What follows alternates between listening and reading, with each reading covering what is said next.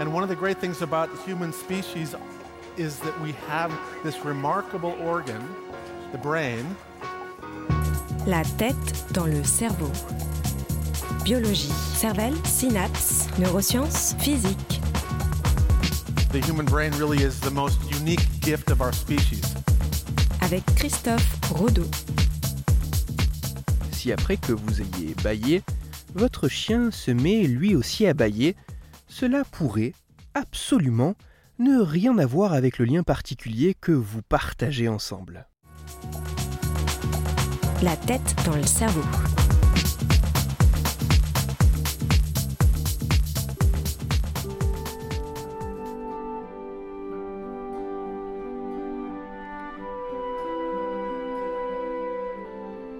Le bâillement est une contraction importante de certains muscles entraînant une inspiration profonde d'air, suivie d'une souvent plus courte mais intense et rapide expiration, les deux entrecoupés d'une pause éphémère.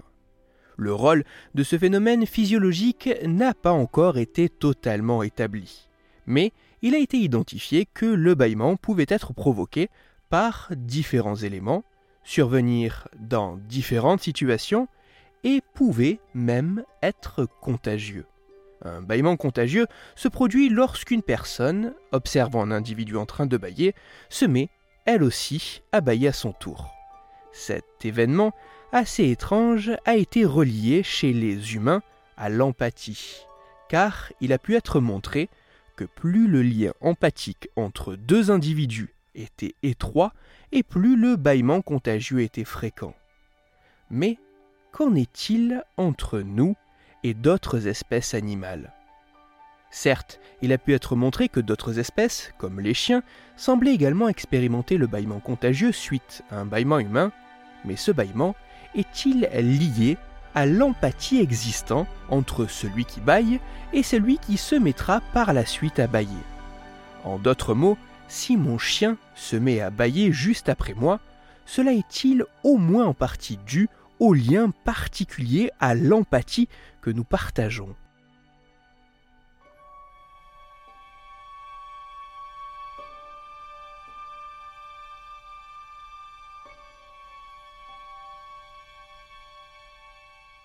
Afin d'essayer de savoir si bâillement contagieux et empathie entre chiens et humains pouvaient être liés, des chercheurs néo-zélandais de l'université d'Auckland ont réalisé une méta-analyse de la question. En réanalysant les résultats de six anciennes études faites par d'autres chercheurs et en menant leur propre expérience, ces scientifiques ont pu examiner la part empathique du bâillement contagieux entre nous et les chiens. Ceci dans le but de tenter de mettre en lumière des observations robustes et persistantes ne reposant pas sur une unique étude scientifique. C'est au total le comportement de près de 300 chiens baillants d'âge, de race et de sexe différents qui ont été analysés.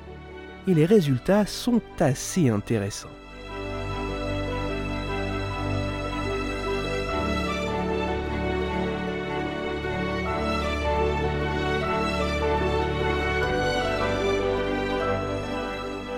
De manière assez univoque, les résultats de cette méta-analyse confirment l'idée que les chiens sont bel et bien capables d'expérimenter un bâillement contagieux au contact d'un humain qui se met à bâiller. En effet, le chien a une plus grande probabilité de se mettre à bâiller si un humain a auparavant bâillé que s'il ne l'a pas fait. Oui, mon bâillement peut faire bâiller un chien. Par contre, pour ce qui est du lien empathique entre l'humain qui fait bailler et le chien qui baille par la suite, les choses sont à première vue bien moins impressionnantes. En effet, que l'humain baillant connaisse ou non le chien, qu'il ait joué ou non avec lui avant, il ne semble y avoir aucune différence significative dans la survenue du bâillement chez le canidé. La probabilité que le chien baille à la suite d'un bâillement humain ne semble pas être modifié par le lien empathique existant entre les deux. En d'autres termes, non. Mon bâillement ne fera pas plus bailler mon chien que n'importe quel autre chien.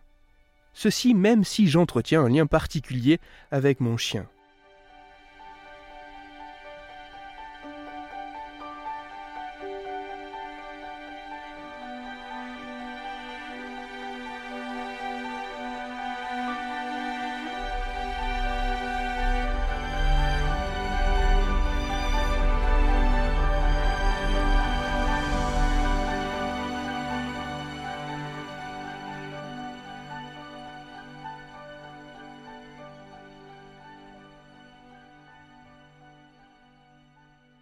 L'empathie peut se définir comme la sensibilité mentale et émotionnelle qu'une personne peut avoir envers l'état d'une autre personne.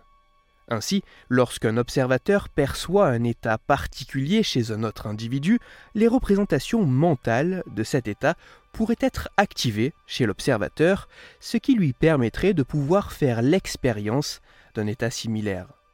Au sein de notre espèce, cette capacité semble jouer un rôle dans les interactions sociales et les comportements coopératifs. Chez nous, le fait qu'un bâillement soit plus ou moins contagieux semble dépendre de la proximité empathique que l'on a avec la personne qui baille. Alors qu'il aurait été possible de s'attendre à retrouver le même type de lien chez les chiens domestiques qui présentent à la fois un bâillement contagieux et des comportements pouvant laisser penser la présence d'empathie, eh bien en fait, non, il n'en est rien. Si après que vous ayez baillé, votre chien se met également à bailler, cela ne serait pas dû au lien particulier existant entre lui et vous, mais seulement au fait que le bâillement est contagieux. Cette découverte, en apparence assez banale, révèle, en réalité, que le bâillement contagieux chez les animaux comme chez nous n'est pas seulement une manifestation de mimétisme empathique. Au contraire, il pourrait être le résultat du stress, servir de moyen de communication, ou être un mécanisme visant à améliorer la vigilance collective du groupe. Plus que d'être une expérience étrange et amusante, le bâillement contagieux serait un phénomène bien plus riche, dont une partie de la complexité pourrait nous être révélé en étudiant d'autres espèces que la nôtre.